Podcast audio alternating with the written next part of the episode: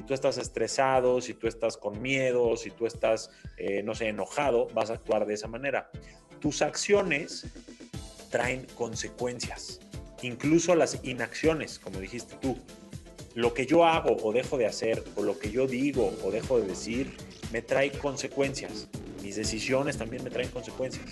Y esas consecuencias vuelven a ser este círculo del que te hablo. Puede ser virtuoso o puede ser vicioso, porque si tengo buenas consecuencias, en automático estoy viviendo una buena vida.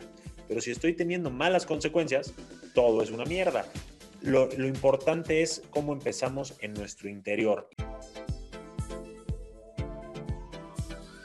Hola, mi nombre es Alfredo Devane y quiero darles la bienvenida a este episodio de Progresando Ando que hemos creado con muchísimo cariño, con el propósito de contribuir en el progreso y la evolución de cada uno de ustedes en diferentes áreas de sus vidas.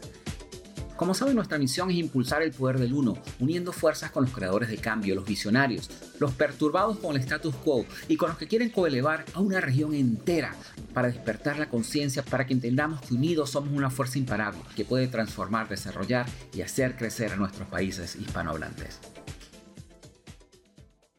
Hola, mi nombre es Alfredo de Wagner, soy tu anfitrión del programa Progresando Ando. También soy el director general de Progrivo y fundador de la Academia del Progreso. El día de hoy les tenemos un episodio súper interesante porque vamos a estar hablando de conquistar tu mundo. Pero vamos a pensar un poco esto de conquistar tu mundo. ¿Qué significa eso? Bueno, nosotros tenemos un invitado el día de hoy que escribió un libro acerca de qué significa conquistar tu mundo. Pero desde mi punto de vista, no se trata, yo no lo veo como, como de un destino al cual tú llegas, conquistaste tu mundo y se acabó. No, porque sería una manera muy fácil de verlo, como si decir que planeaste ir al Everest, llegaste al Everest, ya conquistaste el Everest y ya se acabó el trabajo. Yo lo veo más como un viaje, un viaje en el cual tú todos los días te estás enfrentando con diferentes cosas que ponen a prueba, ponen a prueba si de verdad tú estás en control de tu mundo. Y vamos a ser claros, nosotros somos seres humanos y no todos los días nos levantamos con el pie derecho, como se dice por allí, a veces nos levantamos con el pie izquierdo y muchas veces no somos nuestra mejor versión, no estamos en nuestra mejor versión. Y sí, tú puedes tener todos los conocimientos. Y estoy seguro que nuestro invitado el día de hoy y nosotros y yo que estoy en desarrollo personal y muchos de los mentores que están por allí tienen muchísimos conocimientos acerca del desarrollo personal, pero a veces simplemente como humanos no nos levantamos con nuestro mejor pie. Y ese día quizás las cosas no te salgan de la mejor manera. Y ahí es donde tú tienes dos opciones. Ahí es donde realmente los conocimientos que vas a aprender el día de hoy, los conocimientos que nos va a estar entregando el día de hoy nuestro invitado, vas a ponerlos en práctica. O te dejas caer por todas esas cosas que a lo mejor no te levantaste bien, porque de mal humor, por algún problema del trabajo, con tu esposa, con tu pareja, con lo que sea. O realmente continúas conquistando tu mundo. Y tomas el control siguiendo cada uno de los pasos que vamos a estar conversando el día de hoy. Así que con esto, para mí es un placer presentarles el día de hoy a nuestro creador de cambio, nuestro visionario, nuestro perturbado con el status quo y que definitivamente está trabajando para coelevar a toda la región, Johnny Abraham. Johnny Abraham es un muy querido empresario, él es autor justamente del libro que tiene el mismo título del programa de hoy que se llama Conquista tu Mundo. Además de eso, él es conferencista, él es, eh, ex teacher y él en su página web te da consejos positivos acerca del amor propio, relaciones, emprendimiento y todo para que puedas cumplir todas tus metas personales. ¿ok? Así que él simplemente quiere ayudarlos a cada uno de ustedes a conseguir esa felicidad y ese éxito que cada uno de ustedes buscan. Así que con esto me encantaría darte la bienvenida, Johnny, formalmente a nuestro programa Progresando Ando. Mi querido Alfredo, ¿cómo estás? Otra vez muchísimas gracias por invitarme a todo lo que tú haces, que también es increíble. La verdad es que creo que personas como tú y yo, por tropiezos, eh, complicaciones, tristezas o lo que sea, nos pusimos una misión de ayudar a cuanta persona podamos. Y pues bueno, creo que hoy es uno de esos esfuerzos muy importantes. Ojalá que los que están aquí unidos, tanto en el Zoom como en Facebook y demás, eh, se lleven, aunque sea una semilla, que puedan después regar y transformar con eso sus días, su vida y por lo tanto su mundo. Definitivamente, estoy totalmente de acuerdo. Las cosas no pasan por coincidencia, como tú y yo sabemos. Si nosotros, nuestros caminos se encontraron, es porque definitivamente quizás el día de hoy o, o en el futuro, en el momento que sea, vamos a impactar la vida de alguien positivamente a través del mensaje que tenemos que darle a cada uno de ellos. Ahora, Johnny, una de las preguntas que yo le hago a todos mis invitados porque para mí es importante saber cómo comenzó todo este viaje para cada uno de mis invitados y en este caso, cómo comenzó este viaje para Johnny. ¿Cuál fue esa historia detrás de Johnny que te hizo llegar al mundo del desarrollo personal? Eh, tú y yo compartimos un perfil bastante similar en cuanto a la parte empresarial, eh, y luego nos movimos al área del desarrollo personal. Pero ¿cómo fue ese viaje para ti? Cuéntame un poco más acerca de eso. Pues mira, la verdad es que yo estaba para nada en este mundo, yo estaba totalmente en, los negocios, en, en, mi vida personal, en la verdad disfrutaba mucho las fiestas, o sea, era una persona muy diferente en cuanto a lo que hacía. Probablemente mi esencia sigue siendo la misma, pero, pero yo estaba muy bien en mi vida, yo estaba eh, con una relación muy bonita, eh, los negocios iban muy bien, eh, todo en mi vida estaba alineado de cierta manera y yo ni siquiera me había dado cuenta cuánto tenía, aunque a veces sí en las noches llegaba a mi casa y agradecía y decía, oye, de verdad, tengo todo, tengo salud, tengo familia, tengo una pareja que amo, que me ama, tengo negocios exitosos, reconocidos, estoy joven, híjole, ¿qué más puedo pedir, no? como que uno se queda ahí y, simplemente pues lo puedes agradecer, pero luego se te olvida mantenerlo. Y ahí es cuando empiezas con los tropiezos, los errores. Y entonces una cosa me llevó a la otra, como que di todo por hecho, me quedé confiado de que así serían las cosas por siempre. Y empecé a fallar con mi pareja y empecé a fallar en los negocios y empezó a fallar básicamente todo mi mundo y empezó a colapsar. Entonces yo entré a una depresión. Eh, no te voy a decir que, mayor que la que muchos han vivido, pero sí durante mucho tiempo y de una forma muy silenciosa. A mí me daba mucha vergüenza aceptarlo, a mí me daba mucha pena como Johnny, que, a lo mejor era, eh, no sé, exitoso en algún momento, o el rey de la fiesta, o el, el simpático de los amigos, ¿cómo ahora es que va a estar triste? O sea, yo no me podía permitir ni pedir ayuda, ni aceptar que estaba mal, ni, empezar a buscar soluciones porque pues era aceptar que estaba deprimido, ¿no? Y la depresión es una palabra muy fuerte que, aunque todos la vivimos probablemente, aunque sea un ratito en el día, nadie la acepta. Sin embargo, bueno, pues yo no la viví durante un ratito, la viví durante mucho tiempo, durante varios años, me sentía constantemente mal humor, constantemente las cosas no se me daban, no lograba recuperar vuelo ni en los negocios ni en las relaciones, creo que eso lo proyectaba a todas las personas con lo que estaba porque pues no, no, no pegaba, no hacía clic con ninguna mujer porque pues por más que yo pasara en un buen coche por ellas y las invitara a un buen restaurante, me vistiera bien, mi personalidad no estaba bien, eh, mi, mi, brillo estaba apagado y yo no lograba conectar con ellas y por lo tanto pues las cosas no me estaban funcionando. Entonces, eh, cuando tengo comentas para, yo, ahorita vas a pasar al siguiente nivel, pero que, es importante porque yo siento que todo lo que acabas de describir, eh, muchas de las personas que nos están escuchando y las que nos van a escuchar cuando el episodio salga en, cada una de las plataformas, ha vivido o está experimentando eso exactamente que tú acabas de describir. O sea, todo ese proceso que realmente es lo que hoy en día se, se clasifica como lo normal, ¿no? En cierta manera.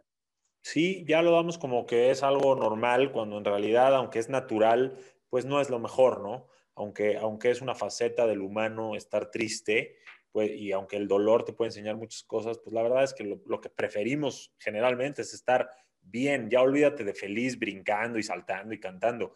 No, simplemente bien, eh, con un bienestar sólido. Entonces, bueno, pues para no hacerte el cuento largo, porque la verdad es que la historia es muy larga, eh, trueno con, la novia, los negocios también se complican, tengo un desprendimiento familiar ahí eh, con mi hermano que, toda la vida estuve con él, de socio, de roomie, de todo, se casa, entonces todo ese tipo de estímulos yo los tomé de una manera negativa y pues lo empecé a proyectar en mí. Eh, se me empezó a caer el pelo, empecé a engordar, empecé a ser una persona no tan atractiva, en fin, todo como que se me complicó hasta el punto que pues por diferentes cosas de la vida uno se da cuenta y abre los ojos y en esos momentos de lucidez dices, esto no es lo que yo quiero ser. Haz de cuenta que como que me salí de mí mismo y empecé a verme cómo me sentía, cómo estaba yo y dije, oye, esto no es lo que tú querías ser cuando crecieras, esto no es lo que tú querías ser cuando tuvieras una vida ya adulta y para nada es, no eres ni la sombra de lo que eras antes.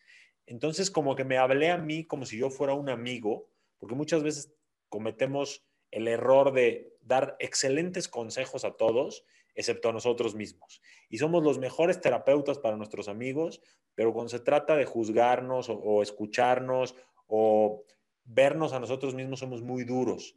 Entonces, pues yo me dije a mí mismo, como si yo fuera mi mejor amigo, me dije, Johnny, tienes que mover las piernas, tienes que mover los brazos y salir de aquí. No, no, no, no, esto no es, o sea, tu, tu situación actual no es tu destino final, eso lo hemos escuchado constantemente y yo no quería que eso fuera mi vida. Entonces, a partir de ahí, me puse las pilas, empecé a estudiar varias cosas, a escuchar a personas como tú, Alfredo, o como lo que hago yo ahora, y empecé a alimentarme de cosas positivas, de tips, de consejos y de formas de salir adelante. Por eso es que es tan importante que las personas que están hoy aquí entiendan que esto no es una plática entre Alfredo y yo para tener foco y atención. Personas como lo que hoy estamos haciendo nosotros, me sacaron a mí del hoyo en el que estuve. Entonces, fue así que encontré la fórmula, por decirlo de alguna manera, para ser la mejor versión de mí, para recuperar todo lo que había perdido, incluso de mucho mejor que como estaba antes, para reinventarme a mí mismo y tener conquistado mi mundo. Porque luego confundimos que ser feliz es solo cuando tenga dinero o cuando tenga pareja o cuando tenga pensamientos más positivos. Eso no es, o sea, eso no es ser feliz. A lo mejor tienes un área de una forma óptima o estás bien en una de tus áreas, pero para realmente tener un bienestar completo, tienes que tener un equilibrio en las diferentes áreas de tu vida, empezando obviamente por todo lo que es el eje personal y el eje profesional. Y fue así como entré a este tema, entré a querer devolver un poco de lo que recibí, de esa motivación, de esa superación y de esa misión. Se empezó como un hobby, Alfredo, pero acabó siendo una misión. Acabó siendo eh, la razón por la que me despierto todos los días, motivado, con, un sentido, con una dirección clara de lo que es mi vida. Y tú nos, bueno, más bien tú sí sabes lo increíble que es eh, poder dejar algo en los demás sobre todo en estas épocas que tanto se necesita y que estamos tan contaminados y tan vacíos por en mil cosas. Wow, wow, qué increíble. Por eso es que definitivamente es mi primera pregunta en todos los episodios, porque siempre aprendemos algo nuevo de, de cada una de, de, las historias de cada de, las personas que, que, pasan por este programa. Y, y, justamente tomando algunos de los puntos que mencionaste, yo creo que uno de los puntos más importantes es esa parte en el cual después de que tú viviste todos los eventos, que, te diste cuenta que no eran normales, que es una depresión, perder a tus amigos, no estar bien en el trabajo, estar mal con tu pareja, todas esas cosas que era lo que conversábamos anteriormente, que para la mayoría de las personas es como, bueno, esto es parte de vivir. Y realmente ese es lo del condicionamiento, que tú lo mencionas en tu libro, ese condicionamiento social, eh, familiar, de amistades que normalmente nosotros tenemos y que nos han sembrado de toda la vida esa historia que tú, la, que tú la mencionas en tu libro, que es el de nace, crece, reproducete y muere. Eso es todo lo que tenemos que hacer en la vida.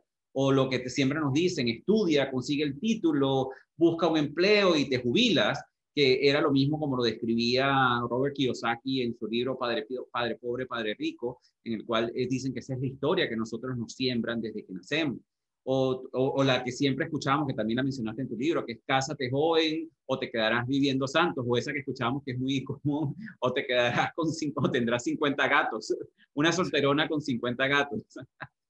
Exacto. exacto. O lo otro que también, como tú mencionas, que es rézale a los santos para que te cumplan lo que quieras, o pídele a Dios y para que te cumpla lo que tú quieras, o la que nos dicen todos los gobiernos cuando están en elecciones. Si votas por mí, yo te voy a resolver todos los problemas. Y una de las cosas que, que yo veo con todo esto que tú mencionas es que tienen el, el, el, el, común, lo que es similar entre todo eso, es que nosotros como seres humanos delegamos el control de nuestra vida a factores, a creencias, a personas, a organizaciones, a gobiernos totalmente externos, como si nosotros no tuviéramos ningún tipo de control de nuestra vida, como si nosotros realmente no pudiéramos hacer absolutamente nada para cambiar en lo que, lo, que estamos viviendo en, en, ese momento, la mala relación de pareja, los kilos de más que tenemos, el trabajo que no nos gusta, todas esas cosas. Siempre lo, lo hacemos como dependiente de todos estos factores. Por eso me pareció tan importante, en el momento que tú decides ser consciente y, me encantó la técnica que utilizaste, que es hablarte a ti mismo, porque muchas veces nosotros no tenemos esas conversaciones con nosotros mismos. Nosotros muchas veces tenemos las conversaciones con todos los demás y nos desahogamos con todos los demás y que lamentablemente a veces las personas con las que nos desahogamos no son las mejores, las personas correctas, porque son las que te dicen, ay, pobrecito tú, no deberías pensarlo así, o sea, no te dan los consejos que realmente se necesitan en ese momento. Entonces, por eso para mí es que es tan importante e, e, este aprendizaje que se da en la historia de cada una de las personas. Exactamente. Yo creo que, eso que dices tú de los condicionamientos es, nosotros somos resultado de todo lo que hemos vivido, pero también escuchado, creído eh, y, obviamente también sufrido. En el momento que dejamos que alguien más nos diga cómo vivir o, o, qué es la felicidad o qué es el éxito, qué es lo que quieras, estamos cediendo nuestro poder a esas personas. En el momento que nosotros dejamos de ser responsables de nuestro presente y nuestro futuro, estamos también cediendo nuestro presente y nuestro futuro y nuestro destino a esas personas. Yo por eso siempre, no critico, pero señalo a gobiernos, incluso algunas escuelas, eh, instituciones religiosas. Obviamente, yo sé que hay mucha gente buena dentro de todos esos organismos, pero desgraciadamente no nos han enseñado cómo usarlo o, aprovecharlos para ciertos fines sin depender de ellos para lograr nuestro bienestar o, estar bien en nuestras vidas. Yo lo que sí creo es que estamos en un despertar, este es un despertar, nos estamos dando cuenta de que no hay fórmulas absolutas para todos, o sea, no, no puede aplicar lo mismo para todos cuando somos tan diferentes. Tú y yo hemos vivido cosas muy diferentes, aunque los dos compartamos ser humanos, pero tu trasfondo y el mío, tu educación y la mía, tus vivencias y las mías, tus anhelos y tus sueños y los míos son muy diferentes. Entonces, ¿cómo vamos a poder caminar el mismo camino a los mismos tiempos y bajo los mismos estándares? Es imposible. Pero cuando nos ponemos el chip de, ok, hago una introspección, me entiendo, hablo conmigo mismo como si fuera mi mejor amigo, me escucho como si fuera mi mejor amigo y entonces detecto qué quiero, cómo lo quiero, cuándo lo quiero y hacia dónde quiero ir, entonces tu vida se pone mucho más clara porque vives bajo tus propios estándares y bajo tus propios tiempos. Te olvidas de todo eso de que si no estás casado antes de los 30 ya eres un quedado, de que si no eres millonario antes de los 40 eres un fracaso, y así te puedo poner mil ejemplos. La idea es llegar al final de nuestras vidas y decir, me la pasé muy bien, estuve contento, estuve feliz, tuve tropiezos, sí, pero también tuve eh, muchas victorias, tuve tragos amargos, sí, pero tuve muchos tragos dulces y todo lo que viví, todo lo que me dolió me enseñó y todo lo que sentí me recordó todos los días que estaba vivo. Eso es para mí la vida y creo que cuando uno entiende eso, vive sus días de una manera mucho más agradecida y no tan sufrida. No, y tú sabes que eh, Jim Rohn, que bueno, no sé si fue uno de tus maestros, fue uno de los míos, él dice que, que, lo que es fácil de hacer también es fácil de no hacer. Entonces, eso que tú acabas de decir suena tan simple y lo que les quiero invitar a las personas que nos están escuchando es porque lo es. lo es, es porque realmente lo es. Nosotros como seres humanos somos los que tenemos la tendencia de complicarlo todo, de hacerlo más difícil, de, crear dependencias en donde realmente no las debe haber, donde voy a conseguir este trabajo cuando yo logre hacer esto y a veces no es necesario pasar por esas mismas barreras que nosotros mismos nos colocamos. Y es lo, una de las cosas que tú mencionabas, es que realmente no, a muchas personas a veces les da miedo tomar decisiones en su vida, pero lo que no saben, y tú lo mencionaste brevemente, es que en cierta manera no tomar una decisión es una decisión y es la decisión realmente de que otras personas tomen la decisión por ti. Y después entonces terminamos quejándonos de los resultados de, de, lo que sucede en nuestra vida, si no nos va bien económicamente, si no conseguimos la carrera que queríamos, si no estamos con la pareja que deseáramos. Todas esas cosas por no, pues, nos pasan en la vida por no tomar una decisión a tiempo. Ahora, tú enfocaste tu libro totalmente en cómo tú puedes hacer, unos sencillos pasos, en cómo tú puedes hacer para justamente conquistar el mundo, conquistar tu mundo. ¿Qué te parece si, les compartimos aquí a las personas algunos de esos pasos? Yo sé que no vamos a tener tiempo para hacerlos todos, pero los que tú dirías los pasos más importantes. Y obviamente lo que sí invito a todas las personas que me están escuchando es que si no has leído el libro, de aquí de nuestro amigo Johnny Abraham, definitivamente te recomiendo que lo hagas, lo puedes adquirir en Amazon y les vamos a estar compartiendo el enlace por aquí. Pero, ¿por qué no nos comentas algunos de esos pasos que tú nos mencionas ahí en tu libro? Sin duda, Alfredo, gracias. Mira, eh, obviamente cuando escribí esto, yo, yo lo desglosé en 17 pasos, que la verdad, como dices tú, son tan simples que no te la crees. O sea, vivir, es, vivir bien es tan simple que no te la crees. Yo hoy voy a mencionar menos pasos, voy a mencionar, no sé, cinco o seis a lo mucho, que son ahora la base del curso que estoy eh, ofreciendo a la gente, que ya si luego me das oportunidad cuento más al respecto de dónde lo pueden adquirir. Pero básicamente lo que enseño o, lo, importante que aunque no sea conmigo, tienen que ustedes aprender es que el número, lo número uno es entender que tú eres lo más importante que tienes, ¿ok? Cuando tú entiendes que eres la herramienta y el mejor vehículo que tienes para llegar a todos tus sueños y alcanzar todas tus metas, lograr todo lo que anhelas y esperas de la vida, te empiezas a valorar más, te cuidas más. ¿Y dónde empieza todo? Nuestra felicidad empieza y termina en la mente. Todo lo que vivimos, desde lo, que percibimos con los sentidos, hasta cómo lo procesamos y cómo reaccionamos en torno a ello, está en la mente. O sea, ahí es como nuestra fábrica de percepciones, emociones y acciones, ¿ok? Y básicamente es así como nos desarrollamos en la vida. Según lo que tú piensas, eso, tu cerebro, y esto es científico, esto no es romanticismo, no es filosofía eh, no comprobada, lo que tú piensas genera sustancias en tu cuerpo. Esas sustancias en tu cuerpo son, son las emociones. Esas emociones te hacen actuar de una u otra manera. Si tú estás feliz y tú estás bien y tú estás tranquilo, pues vas a actuar de esa manera. Si tú estás estresado, si tú estás con miedo, si tú estás, eh, no sé, enojado, vas a actuar de esa manera. Tus acciones traen consecuencias, incluso las inacciones, como dijiste tú lo que yo hago o dejo de hacer o lo que yo digo o dejo de decir me trae consecuencias. Mis decisiones también me traen consecuencias. Y esas consecuencias vuelven a ser este círculo del que te hablo. Puede ser virtuoso o puede ser vicioso, porque si tengo buenas consecuencias, en automático estoy viviendo una buena vida.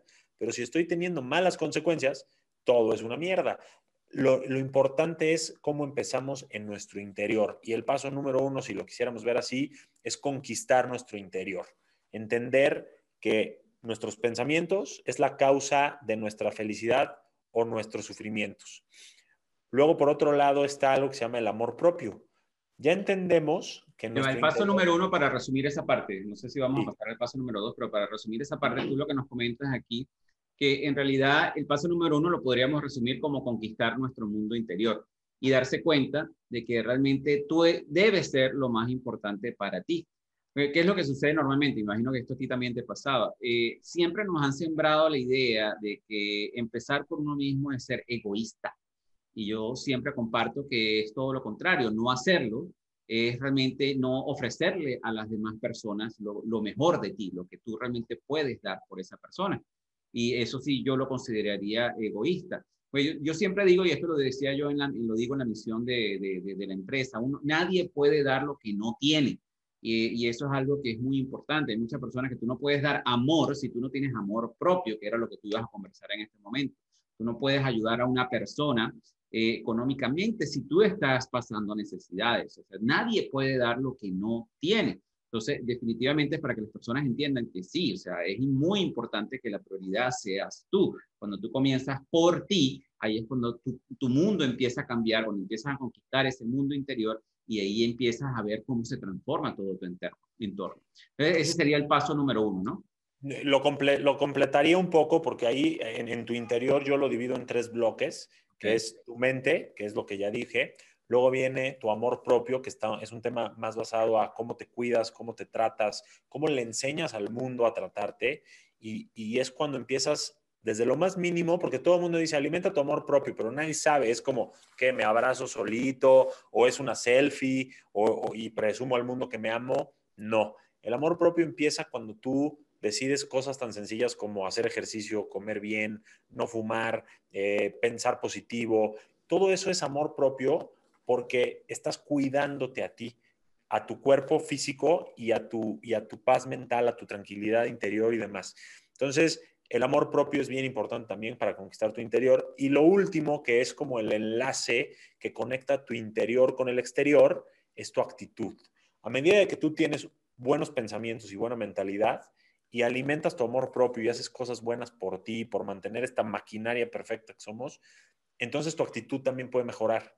Y esa actitud es la que externa al mundo quién eres cómo eres, cómo los tratas, cómo te tratas, cómo te desarrollas entre las relaciones que tienes eh, profesionales o personales.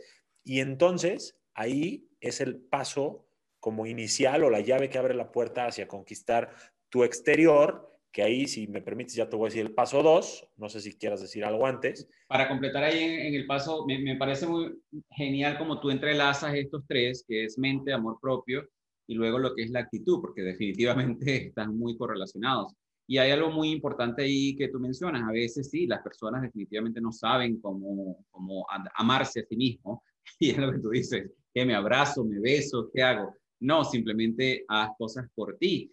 Y algo que mencionaste que es muy importante, que siempre se lo escuché a uno de mis mentores, él dice, la manera en que tú tratas a las personas, también en cierta manera, las estás entrenando a esas personas a cómo te van a tratar a ti. ¿ok? Y lo que tú toleras de las otras personas, ¿ok? Porque a veces toleramos cosas por falta de amor propio, también es una manera de entrenar a las personas de cómo tú quieres que te traten. ¿Entiendes? Si tú permites que una persona, si tú toleras que una persona te grite, obviamente esa persona está entrenada a que te puede gritar y lo va a hacer cuantas veces esa persona quiera.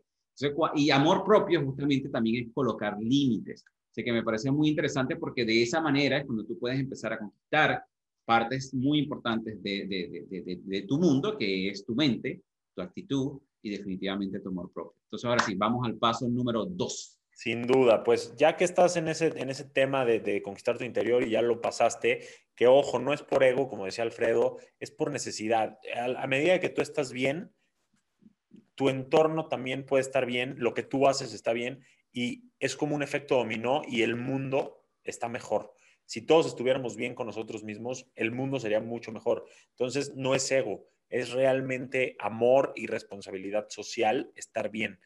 Ahora, el paso número dos, para mí sería, si ya estoy bien yo, tengo que cambiar mi conducta de todos los días. Y aquí es donde empezamos a hacer un mantenimiento de lo que estamos logrando en nuestro interior y son los hábitos. A medida de que tú cambias tus hábitos, cambias tu vida. ¿Qué son los hábitos? Todo el mundo a lo mejor cree que un hábito es ir al ejercicio o estudiar en las tardes y como que lo vemos como hábito igual a responsabilidad, igual a tarea, igual a flojera, ¿no? Pero los hábitos básicamente es eso que hacemos en automático, sin darnos cuenta, y eso moldea nuestra vida de diferentes maneras. Entonces, los hábitos no son solo prácticos, o sea, no son solo físicos, también es el cómo piensas, que ya lo platicamos, es el cómo sientes, que ya lo platicamos, es el cómo te proyectas ante los demás con tu actitud, y, esto aplica para todo. Cuando tú practicas una misma conducta, muchos, durante mucho tiempo, y lo haces de la misma manera, se te vuelve un hábito. Al final lo haces de una forma automática y ni cuenta te das. Y así es como vives. Entonces, si tú eres una persona que tiende a ser celoso porque tú decides ser celoso, se te vuelve un hábito ser celoso.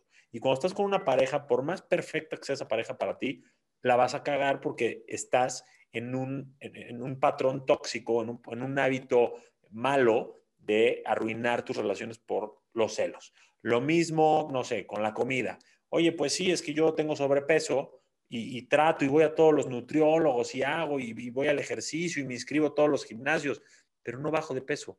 Sí, porque tú tienes un hábito que te, traiciona a ti mismo de la forma en cómo tú piensas, sientes y actúas respecto a la comida, respecto al ejercicio, respecto a tu compromiso de pararte todos los días. En fin, aplica para todo, desde, desde temas internos hasta temas de relacionarse con las personas. No sé qué opinas tú de los hábitos, pero a mí se me hace como los ladrillos que construyen tu vida. Sí, no, definitivamente. De por sí, yo leí un libro que se llama La Mañana Milagrosa, no sé si lo has leído, de, de Hart. Está muy bueno ese libro porque una de las cosas en las cuales te enseña es cómo tú comienzas tu mañana, definitivamente puede hacer que cambie tu vida. Y lo que hace es que tú empiezas a, a colocar unos hábitos dentro de tu mañana que obviamente te van a hacer mejorar tu conducta diaria, como tú lo dices en el paso número dos.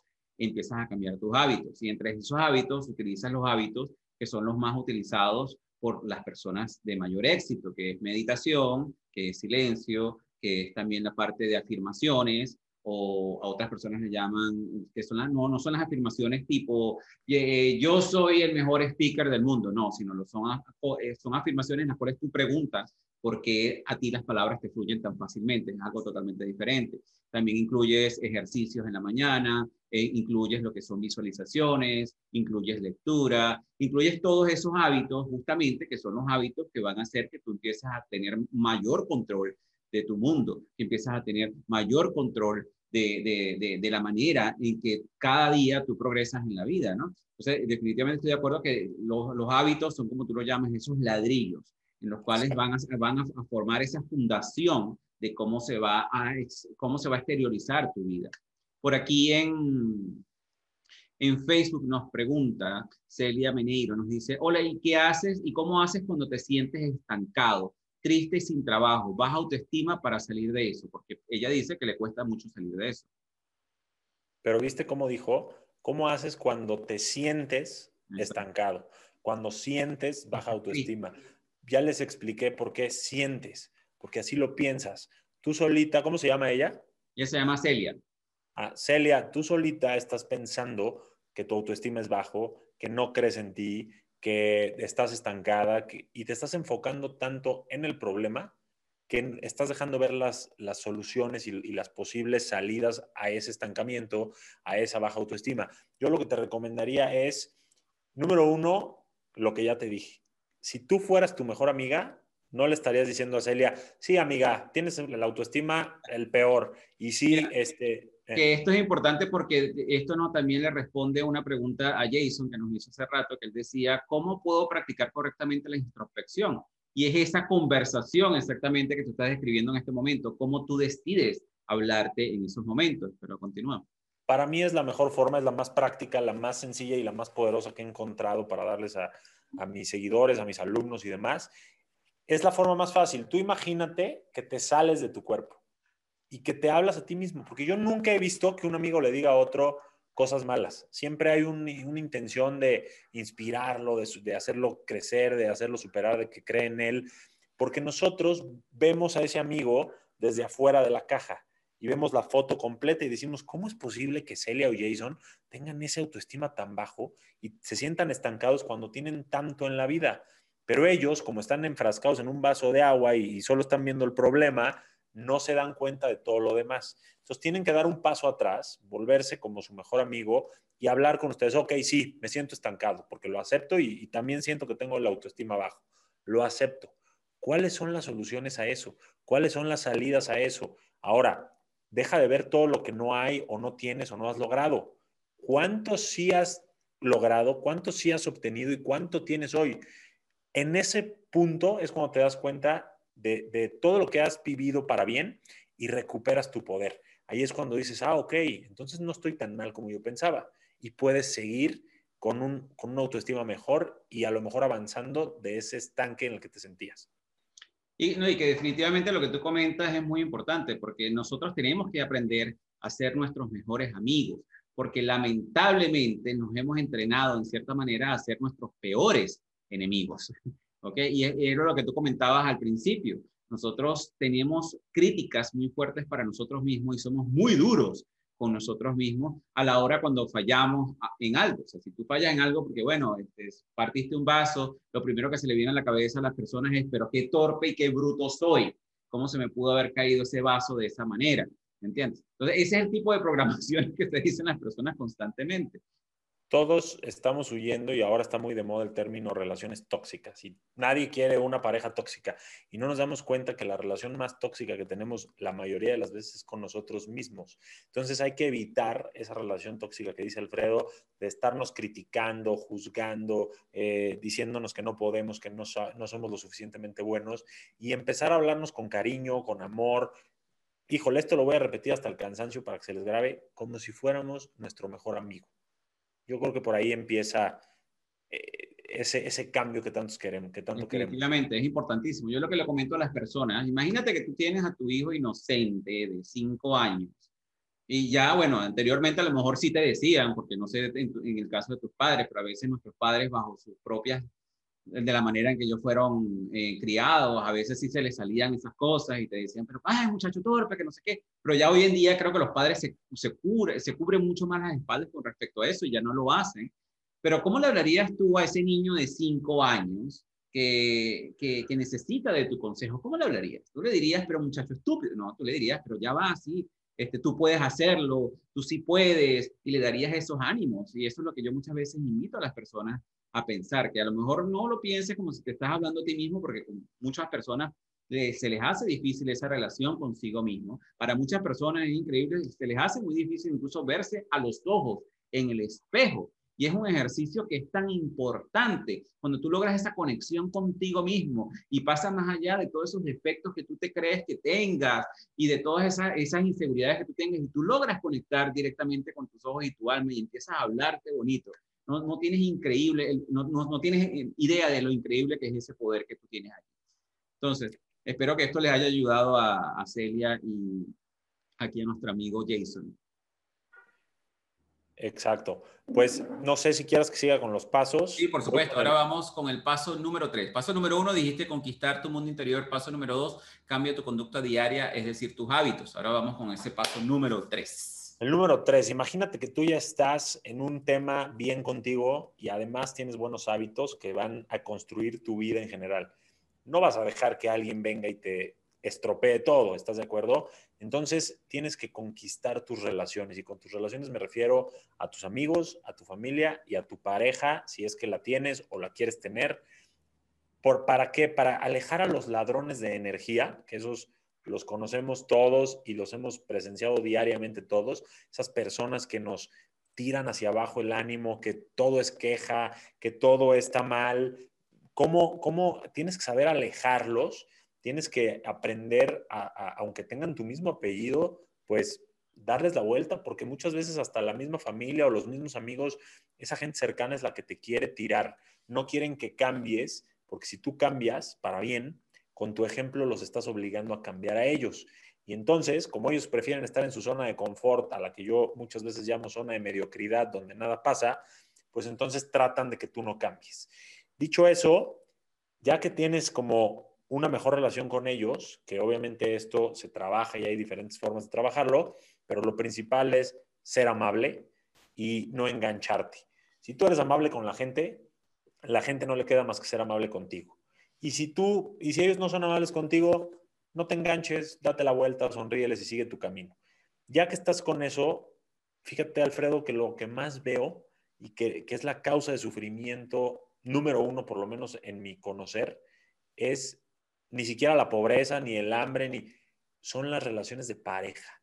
La gente sufre muchísimo por o no haber, o no haber encontrado a su pareja, o por haber encontrado a alguien que no era para ellos, pero no se dieron cuenta y cuando se va creían que era el hombre o la mujer ideal y lo sufren demasiado en vez de salir adelante y abrirse a otras oportunidades. Entonces, a medida que tú trabajas en ser la persona correcta, vas a atraer personas correctas a tu vida, porque tú, si estás bien, no vas a permitir que una persona que no está bien entre a tu vida porque te contamina. Tal vez convivas con ella, pero muy por encimita, pero no vas a hacer una relación y no vas a compartir tu vida con esa persona. Entonces, por eso es tan importante querer ser la mejor versión de ti, porque cambia como efecto dominó hasta la pareja que, con la que vas a compartir tus sueños. Definitivamente, esa parte que tú mencionas también, todo lo que estás mencionando es muy influencial en, eso, en ese proceso de conquistar tu mundo. Las relaciones definitivamente es muy importante porque todos como seres humanos tenemos esa necesidad de conexión.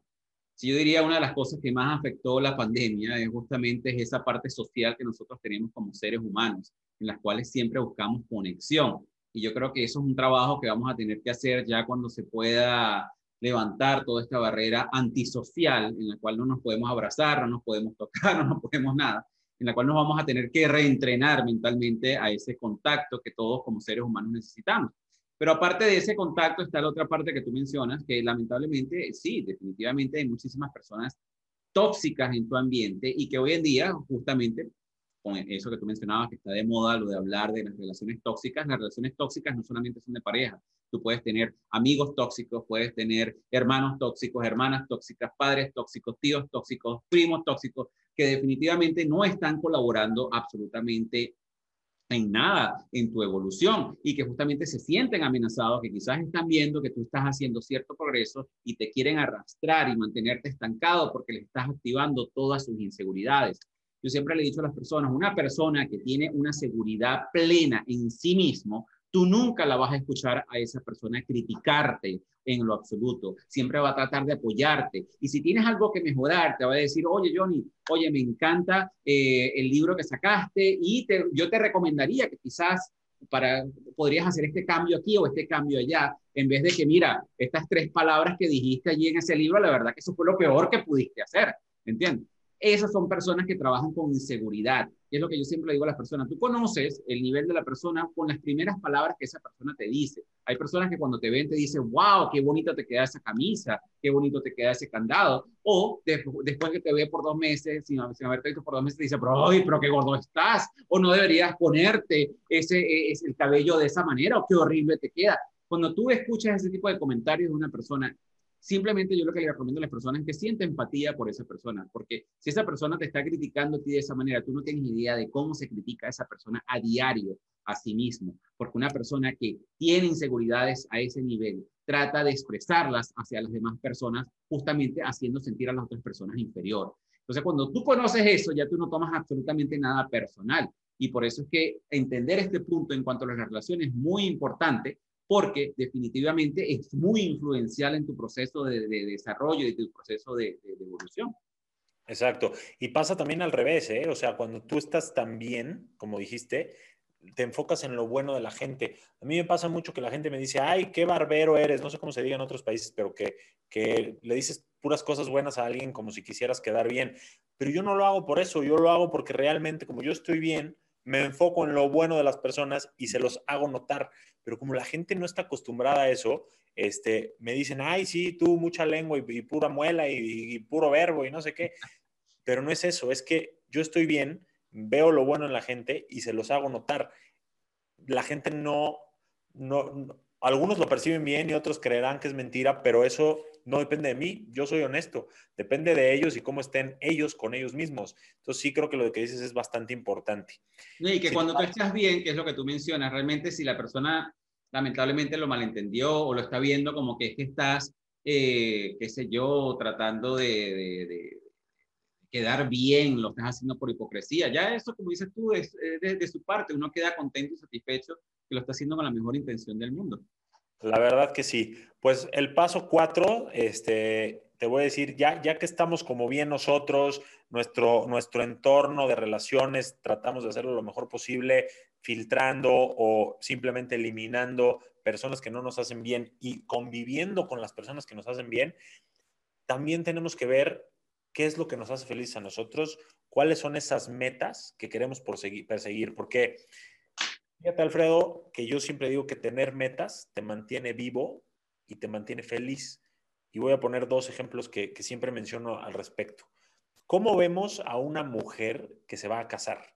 Esa novia en proceso a su boda, ¿cómo está generalmente? Se siente plena, es el centro de atracción, adelgaza, eh, tiene como muchos sueños, muchas ilusiones, está súper activa, súper productiva, ¿Por qué? Porque tiene una meta que es llegar a su boda lo mejor posible y es llegar a su boda eh, y entregarse a su esposo de la mejor manera que ella pueda, siendo su mejor versión.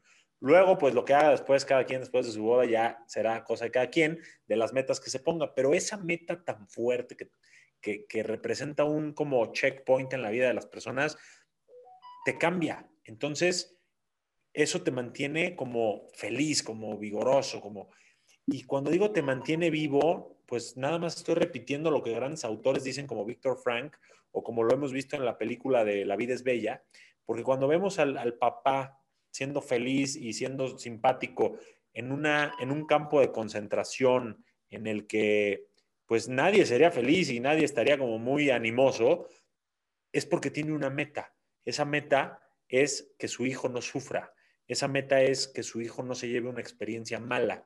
Entonces, fíjate cómo con estos dos ejemplos nos damos cuenta que las metas te pueden mantener vivo y además feliz. Entonces, es bien importante. Por eso luego vemos personas de ya mucha edad, 90 años, 80 años, que siguen yendo a trabajar y se ven fuertes. ¿Por qué? Pues porque obviamente tienen esa meta ya de forma habitual y no se rinden y no se, no se tiran en el drama ni se vuelven víctimas de su edad y siguen adelante. Entonces, para mí el número cuatro sería conquistar tus metas. Definitivamente. Tú sabes que una de, las cosas que yo aprendí de unos mentores es que el mayor motivador para los seres humanos es el progreso. Definitivamente cuando tú estás haciendo progreso en algo, cuando estás estudiando una carrera y estás pasando las materias y estás viendo cómo te estás acercando a esa meta, cuando quieres perder esos kilos de más y, empiezas a ver esa balanza, te empieza a disminuir en los números o, empieza, o te pones ese vestido que antes no te podías colocar, o cuando estás aprendiendo inglés y de repente ya empiezas a poder, a, empiezas a conversar con otras personas y empiezas a ver que haces progreso. El mayor motivador para el ser humano es el progreso. Y si justamente una de las cosas que, nosotros no hacemos mucho como seres humanos es colocarnos metas que nos permitan a nosotros ver un progreso, ver que estamos haciendo, que, que, estamos teniendo una evolución. Decir, ahora, bueno, este año yo voy a hacer esto, este año eh, voy a lograr escribir ese libro, voy a lograr montar esa empresa, voy a lograr quitarme esos kilos, voy a lograr, comenzamos siempre el año, el mes, la semana, sin ningún tipo de metas, sin ningún tipo de objetivos.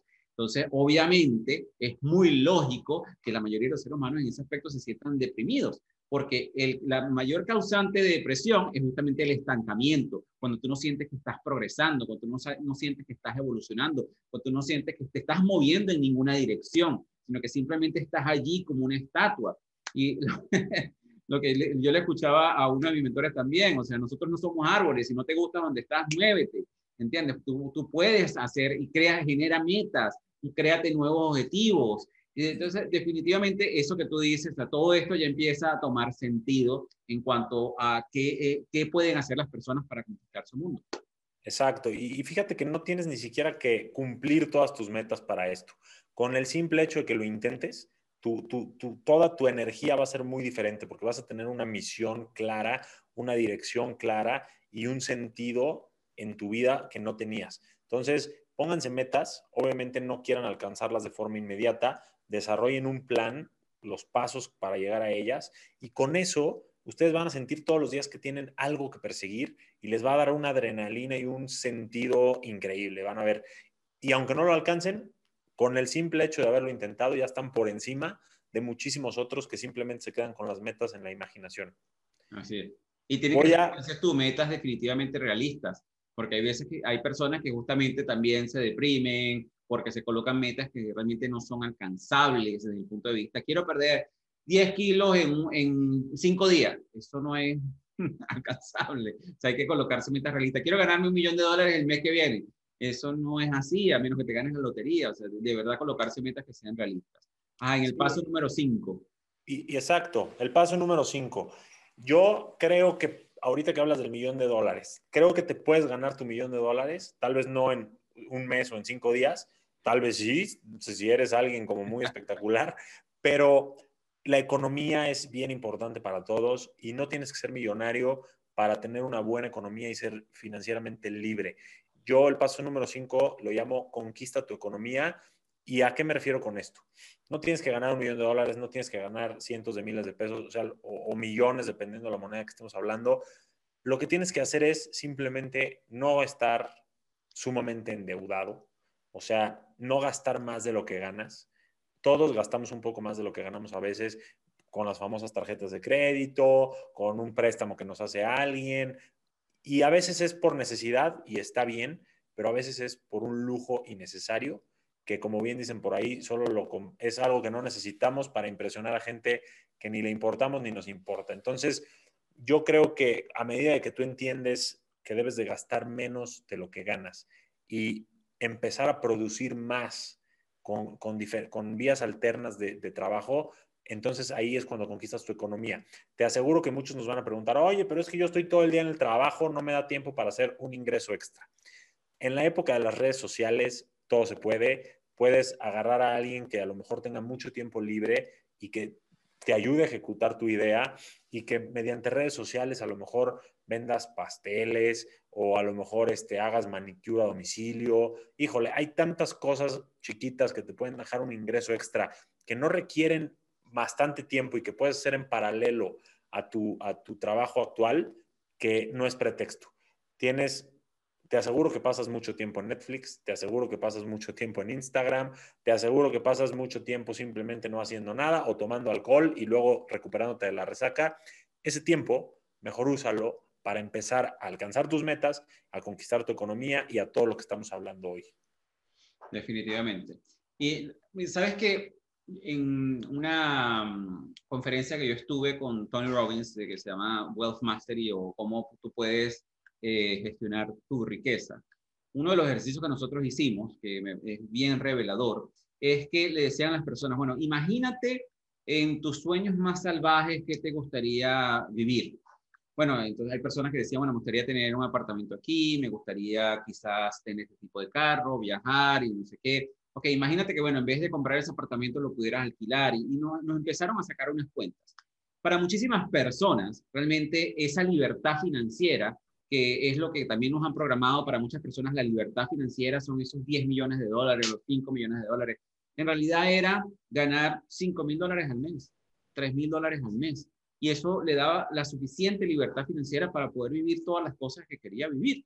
¿Entiendes? Entonces, la riqueza o lo que es la, la, libertad financiera para cada uno de nosotros tiene un significado diferente y es importante que tú entiendas el tuyo porque hay personas que son felices estando en una finquita, con un terrenito, con una casa, con las comodidades más básicas y viviendo su vida de esa manera y eso está bien. O sea, nosotros no tenemos que comparar nuestra libertad financiera con la libertad financiera de Johnny o con la mía o con la, o con la de otras personas, con la de, de, de, de Donald Trump. O sea, es totalmente diferente ese tipo de libertad financiera. Entonces, entender ese concepto que libertad financiera no quiere decir tener que generar eh, esos millones de dólares. A veces libertad financiera es que si tú ganas mil ahorita, quizás 500 adicionales mensuales te ayudarían a tener una mejor vida. ¿Y cómo generas esos 500 dólares? Bueno, cuando me hacen esta pregunta, yo digo, bueno, hay dos maneras que las personas pueden generar esos 500 dólares. Una es la, que, la más común que hacen las personas, es cortar gastos. Empiezan a buscar qué puedes cortar y cortarlo. Pero a veces, bueno, hay personas que viven muy limitadas con respecto a eso y en vez de cortar los gastos, yo les digo, pero esa es la manera más fácil en cierta manera. Porque la otra que tú puedes hacer es generar ingresos adicionales. en vez de decir, ¿qué hago para yo recortar 500 dólares? Es qué hago yo para ganarme 500 dólares adicionales, que es una perspectiva totalmente diferente. Y ahorita, como tú lo mencionabas, hay personas que me dicen, pero es que Alfredo, es que yo vivo en Venezuela y la situación en Venezuela está muy difícil. O es que yo vivo en Argentina y ahorita esto está muy difícil. O es que yo vivo en tal país. Ahorita realmente en el país o la economía del país en el cual tú vivas no es relevante porque vivimos en un mundo que está totalmente globalizado, un mundo donde tú puedes comprar en China y entregar en los Estados Unidos, un mundo en el cual tú puedes escribir un libro y venderlo a nivel mundial, un mundo donde tú puedes sacar un producto digital, que bien sea un curso en línea o puedes sacar uh, algo y lo puedes vender digitalmente. O sea que realmente las fronteras como existían antes, de que si tú vivías en un pueblito chiquito allá en Chile, siempre y cuando tú tengas internet, tú puedes tener un negocio digital. Entonces es importante empezar a, a quitarse todas esas creencias limitativas que tenemos con respecto a cómo nosotros podemos generar dinero. Anteriormente una, una, de las grandes paradigmas que se rompió durante toda esta pandemia es que mi manera de generar dinero es que yo tengo que alquilar un local en un centro comercial bien concurrido para montar una tienda de, rota, de ropa o de maquillaje o montar un restaurante. O sea, aquí nos hemos dado cuenta de que ese paradigma se rompió. Ahorita las personas que lamentablemente tienen ese tipo de negocios son las que están sufriendo. Ahorita tratando de mantenerlos o ya se fueron a la quiebra las personas que tenían negocios digitales, y lo estamos viendo con las grandes empresas, Zoom, Amazon, este, Facebook, son las que realmente empezaron a amasar muchas riquezas. Entonces es importante quitarnos todas esas creencias limitativas, así como dices tú, Johnny, y conquistar esa parte de nuestra economía, que es la que también nos da a nosotros una tranquilidad. Porque hay una cosa que tú mencionabas, las relaciones de pareja. Algo que puede separar una pareja, o sea, tienen que tener una relación muy fuerte, y yo tuve un podcast con respecto a eso, es hambre. amor con hambre, un, un, típico dicho que tenemos en Latinoamérica, amor con hambre no dura, porque en el momento en que tú le metes a una relación todo lo que es el estrés financiero, obviamente es muy difícil que la pareja pueda tener una, una, una relación saludable. Exactamente. Y yo nada más quiero como cerrar ese punto y esa idea que la verdad comparto contigo todo lo que dijiste, con que no importa en el país en el que estés, como bien dijo Alfredo, en ese país también hay gente que está haciendo dinero, también hay millonarios y también hay gente que es libre financieramente, aunque no sean los grandes políticos ni empresarios. Y, yo viví justo lo que tú estás diciendo y estoy viviendo eso, Alfredo. Yo soy restaurantero desde hace ya bastantes años y esta época, bueno, haz de cuenta que nos destrozó, seguimos gracias a Dios de pie, pero es algo muy, muy complicado y, sin embargo estoy por el otro lado, porque es lo que te digo de hacer cosas paralelas con el tema digital, con lo de mis cursos y este tipo de cosas. Y la verdad es que se nota que la gente está ahí, o sea, la audiencia está ahí, el, público está ahí. Y, y, en estas épocas de tanta necesidad de demasiadas cosas, hay, hay de verdad hay demasiados, demasiadas necesidades que satisfacer. Entonces, no es pretexto donde sea que nos estén escuchando, pueden recortar gastos y además pueden generar eh, ingresos paralelos como sea. Entonces, ojalá lo hagan. Yo, eh, si me permites, ya me voy a echar mi gol aquí. Este, tengo un curso completo que es, se llama Conquista tu Mundo. De hecho, hablo de estos seis pasos que me falta uno por decirles y en cada paso desgloso los capítulos. Entonces, si quieren, bueno, pues en mis redes sociales, eh, que estoy en Instagram, Facebook, YouTube y TikTok, por ahí van a ver eh, dónde pueden adquirirlo y ya es, realmente es muy, muy accesible y es, sin embargo, muy, muy poderoso. Eh, dicho eso, si te parece bien, voy a pasar a la número 6, que es el último de los pasos que yo recomiendo, y es conquistar tu felicidad. Y eso lo divido en dos cosas. Número uno, que como tú bien dijiste, descubras qué es felicidad y éxito para ti. No es lo mismo para ti, Alfredo, que para mí, Johnny, o para Luis que nos está viendo, o María que nos está viendo. Tal vez para mí ser feliz es, eh, no sé, tener un emporio restaurantero y tener a la mujer de mi alma y, bueno, este, vestir de ropa de marca y todo lo que quieras ponerle. Pero tal vez para ti, Alfredo, es, no sé, eh, ayudar a causas nobles, eh, rescatar ballenas en Greenpeace, no casarte y no tener hijos, ¿no? Estoy poniendo ejemplos obviamente muy desfasados, pero cada uno tiene su forma de, decidir cómo va a ser feliz, cuál es la vida que sueña. Lo importante es que no nos esperemos a lograr algo para estar bien nosotros. O sea, el típico, voy a ser feliz cuando esto, voy a ser feliz cuando el otro. Que nos sintamos empoderados felices y exitosos, aunque todavía no estemos empoderados, ni seamos totalmente felices, ni seamos totalmente exitosos.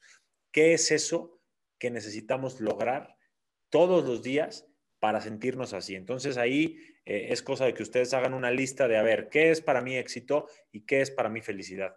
Y que todos los días, a la hora de alcanzar sus metas y establecerse hábitos y demás, intenten lograrlo. Y como segundo, es que entiendan que la felicidad no es eterna, no, es, eh, no dura todo el tiempo, eh, no, no, quiere decir que no va a haber bajas, no va a haber tropiezos.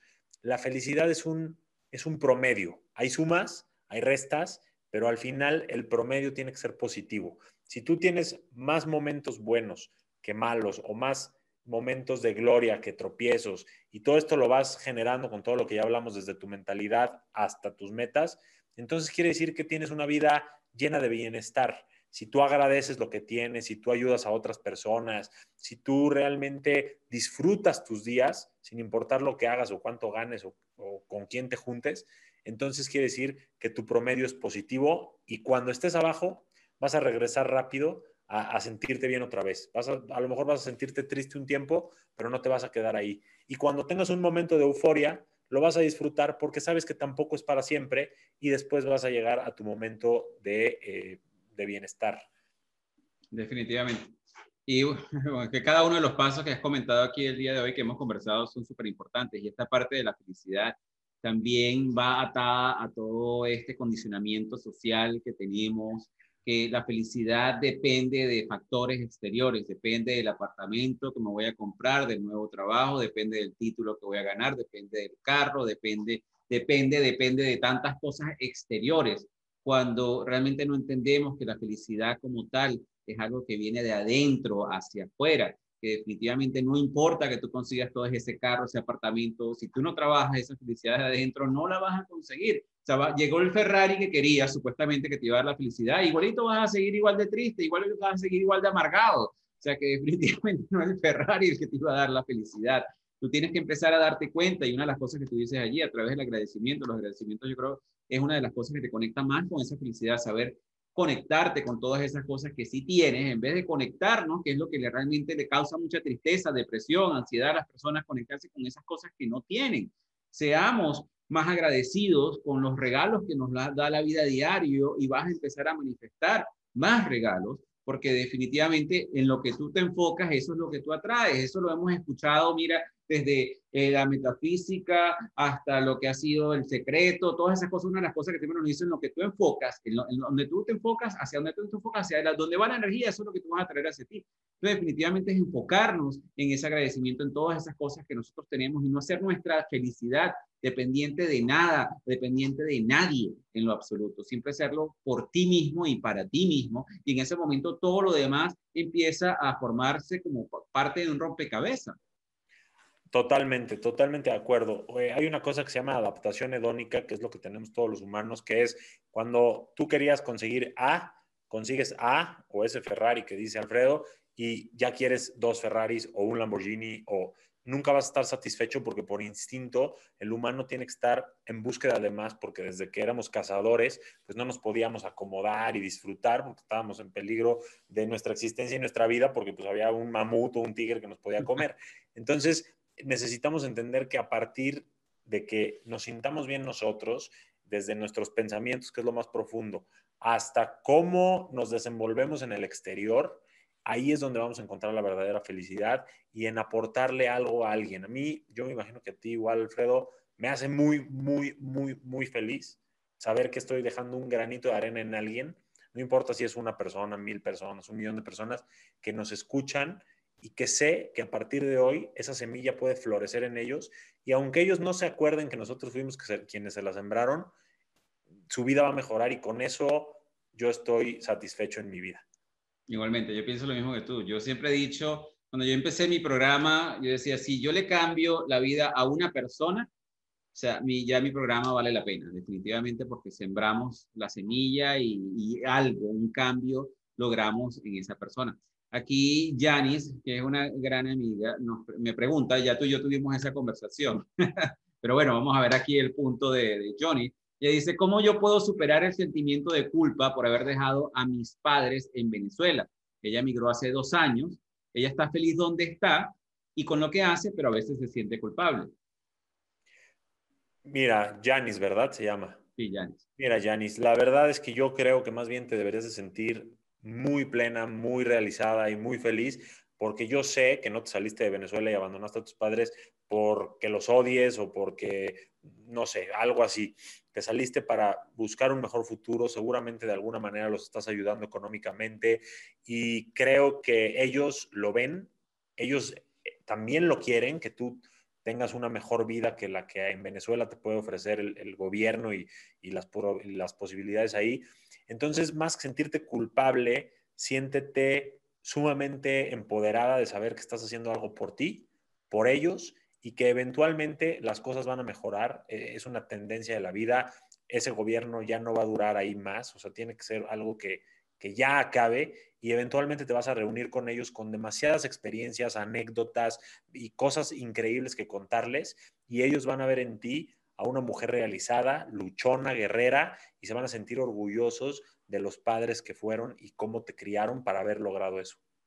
Así es. Y que bueno, a veces eh, quizás los padres no lo vean en ese momento, quizás lo ven más adelante, porque a veces, claro, ellos dentro de su propia ausencia de, uno como hijo, realmente nos, hacen ver que no, nos expresan esa ausencia de una manera que quizás nos alimenta ese sentido de culpabilidad. ¿no? Pero lo importante aquí, que era lo, que yo siempre he comentado con respecto a este tema, y mi mamá es un gran ejemplo de esto, cuando nosotros salimos de Venezuela también, en el 99, hace muchísimos años, a mi mamá también le pegó, fue muy duro para ella.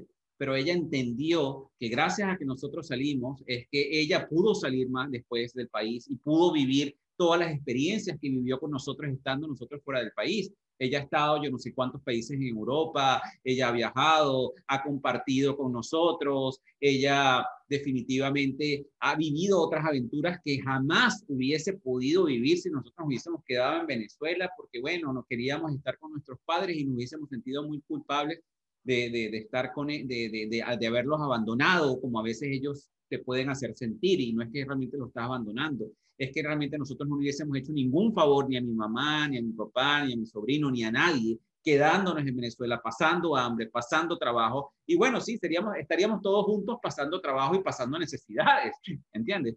O la alternativa que es, mira, mamá, o sea, me tengo que ir de, de Venezuela, que fue lo que nosotros le dijimos a mi mamá, porque en ese momento teníamos que buscar una mejor vida, una mejor alternativa, y que definitivamente eso la iba a beneficiar a ellas y a toda nuestra familia y que independientemente de lo que te digan tus padres, tú tienes que estar internamente satisfecho que lo que tú hiciste fue la mejor decisión porque la alternativa los hubiese afectado mucho peor de lo que quizás ellos puedan pensar o sentir. Totalmente de acuerdo. Ojalá que, le guste. Ya vi por ahí que, le emocionó lo que le dijimos y bueno, pues de eso se trata. A partir de ahí, eh, espero, Yanis, que, que vivas un, un, una mejor vida y que entiendas que estás haciendo lo correcto. No sé, Alfredo, pues quedo a tus órdenes, cualquier cosa que quieras comentar o responder alguna otra pregunta, cuéntame. No, bueno, definitivamente, la verdad que estoy muy agradecido, Johnny, por el programa de hoy. Eh, tenía para cubrir otros puntos, pero ya se, nos cumplió la hora, porque si no, esto se, se, convierte en un taller de tres horas. Algún día lo vamos a dar. Exacto, que después podemos tener uno, definitivamente. Y, darte las gracias, darle las gracias a todas las personas que se conectaron en el vivo de hoy, tanto en Zoom como por Facebook, por haber participado con nosotros, por haber compartido con nosotros este episodio que ya estará saliendo en nuestras plataformas próximamente.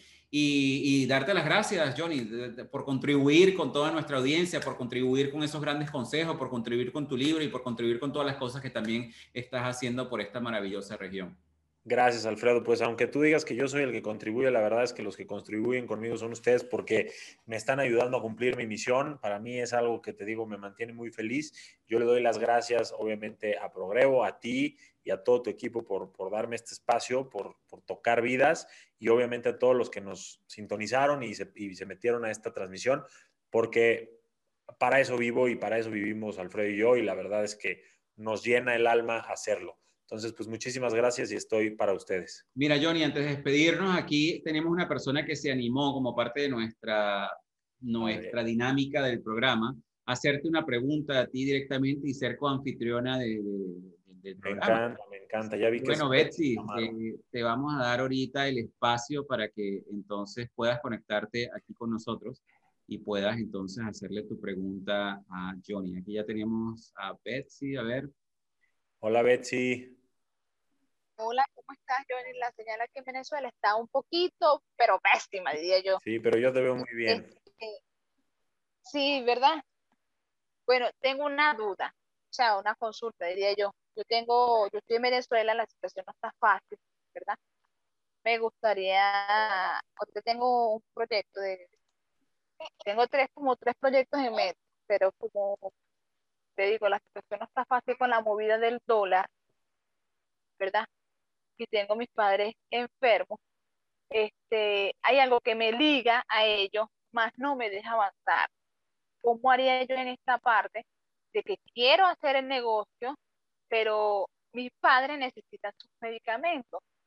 Entonces tengo este tema de que si gasto aquí, ellos van a necesitar, y si ellos no van a necesitar, yo puedo gastar aquí. ¿Sí me explico? ¿Te refieres a no gastar el dinero en tu negocio para podérselo dar en medicinas? En buscar el negocio para poder, o sea, eso es lo que me tiene como que trancada si no he podido desligarme de esa parte. Te tengo una noticia, que tu problema no es problema, porque todos los emprendedores tenemos ese mismo problema. Eh, a veces es porque nuestros papás lo necesitan, a veces porque no tenemos el dinero para hacerlo nosotros, pero hay una cosa que se llama inversionistas, que tú tienes que aprender a traer a tu proyecto. ¿Cómo vas a hacer eso?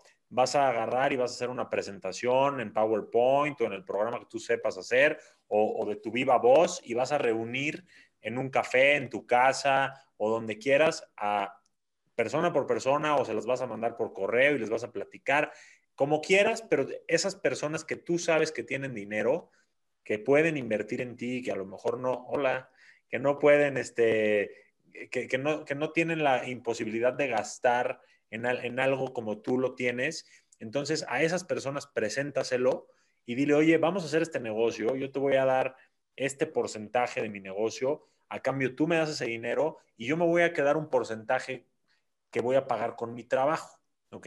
Entonces tú, si pagas tu porcentaje, que debe ser la mayoría con tu trabajo, y otra persona paga ese dinero que tú no puedes usar para ser parte de tu negocio. Te lo estoy explicando obviamente a grandes rasgos, pero tengo un video en YouTube que habla un poco más de esto. Si lo quieres ver en mi canal, es eh, Johnny Abraham Conquista tu Mundo en YouTube. Y, este, y hablo de cómo puedes tener un negocio sin tener dinero. Entonces, tu problema realmente es una situación que vivimos todos los emprendedores. Nos falta dinero, pero tenemos una idea. ¿Pero qué crees? Que esa idea vale mucho dinero y bien ejecutada deja mucho dinero. Entonces, yo te recomiendo que la plasmes en una presentación y después esa presentación se la ofrezcas a personas que puedan darte ese dinero, pero que carezcan de ideas. O sea, tienen cartera, pero no ideas. Y tú tienes ideas y trabajo. Así es como hacen una colaboración y los dos ganan. Definitivamente. Esa es una de las alternativas, Betsy, pero también dependiendo de, de, qué tipo de negocio sea, porque a veces, dependiendo del negocio que tú tengas, a lo mejor no es tan atractivo para un inversionista no sé de qué se trata tu negocio, pero a veces nosotros vemos el negocio como algo muy grande. O sea, quiero montar una empresa digital, de hacer algo, entonces lo vemos como grandísimo. Entonces, cuando tú empiezas a dividir esas cosas en, bueno, primero empiezo, no necesito todo el dinero ahorita, sino ahorita empiezo con pequeñas cosas, puedo empezar yo sola haciendo muchas cosas y después a medida que mi negocio empieza a generar dinero, entonces cuando yo puedo empezar a contratar personas, entonces puedes empezar pequeño, o sea, puedes empezar, si tu negocio, por ejemplo, es un salón de belleza, puedes empezar tú pintando las uñas, ganando ese dinero, reinvirtiendo. Si tu negocio es vender algún tipo de comida, empiezas tú haciendo la comida, empiezas a venderlo y el dinero que vayas recaudando lo empiezas a invertir dentro de tu negocio.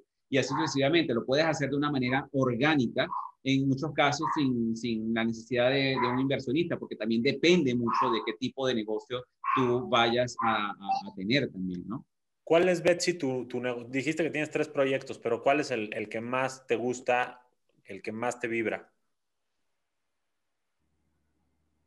Mira, ahorita me ofrecieron para vender cartera, pero tengo que, te digo, tengo que hacer una inversión con una persona, con el proveedor de las carteras, ¿verdad?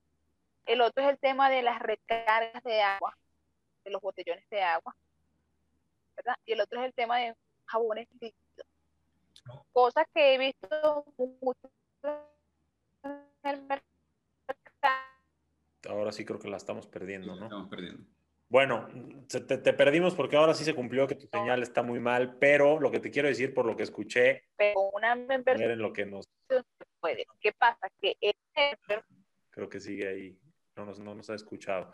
Pero bueno, Betsy, si nos, si nos escuchas, nos escuchas. Se pausó el video. Sí, está muy mala tu señal, pero ojalá nos escuches. Lo único que te quiero decir es que también hay formas, como por ejemplo lo de las carteras, en que puedes generar consignación. O sea, si alguien te quiere vender a ti carteras, pero tú tienes que comprárselas para luego revenderlas, puedes llegar a acordar con esa persona y decirle, oye, dame una o dos o tres o cinco carteras, déjame venderlas y te pago, este, y de ahí te voy pidiendo más con mi ganancia. Si esa persona realmente es una persona de negocios y, hay confianza y demás, te va a dar a lo mejor una o dos para probar. Cuando vea que las vendiste y le pagaste puntual, te va a dar 10. Y cuando, veas que le, cuando vea que le pagaste esas 10, le, te va a dar 100. Entonces, a lo que voy es que no usaste dinero, sino usaste habilidad y usaste la confianza para que con su producto solamente fuiste un canal hacia la venta y generaste dinero para ti y para él. ¿Vale? Sí, es cuestión porque a veces no nos ponemos creativos en cómo nosotros podemos alcanzar un negocio. O sea, si tú, por ejemplo, en el caso de las carteras puede ser eso, o si no tienes confianza con la persona, entrégale algo de valor en garantía para que la persona tenga la confianza. Mira, sabes que no tengo el dinero para comprarte todas las carteras, pero aquí tienes este televisor por dos carteras y cuando yo te las, te, la, te las pague, entonces tú me devuelves mi televisor y yo te doy tu dinero. O sea, hay muchas maneras creativas en las cuales tú puedes resolver esa parte del no tener el dinero completo para poder empezar tu emprendimiento y eso es un reto que tenemos todos los empresarios. Yo en el 2008 yo perdí todo lo que tenía y todo lo que no tenía y yo tuve que empezar con un préstamo muy mínimo para empezar a, a, producir dinero y después yo de ahí saqué una compañía de más de 50 empleados en tres países, eso fue lo que yo vendí, pero lo hice desde cero, yo haciendo todo desde un principio. O sea que si hay maneras que, que lo puedes hacer, Betsy, simplemente colocar eh, esa mente un poco a veces a funcionar, buscar alternativas. Si tú dices, bueno, si no tengo dinero, ¿qué otro, ¿de qué otra manera lo puedo hacer? Exacto, el, dinero creo que es lo último que se necesita. Se necesita primero una idea, imaginación, eh, habilidades, creatividad y eventualmente el dinero llega. Sí, bueno, yo creo que ya perdimos a, aquí a Betsy. Betsy, definitivamente, bueno, muchísimas gracias por haber participado y se nos extendió un poco el programa, pero bueno, creo que era algo que le sirvió a todas las personas que nos están escuchando en este momento. Así que de nuevo nos despedimos, Johnny, muchísimas gracias. De nuevo, yo ya sabes que estoy para ustedes cuando quieran. Gracias por invitarme, Alfredo. Gracias a todos los que nos vieron. Les mando todo mi cariño y no olviden que cada día es una oportunidad de conquistar su mundo. Nos vemos pronto. Me encanta. Un gran abrazo a todas las personas que se conectaron y nos vemos en otro episodio de este programa Progresando Ando.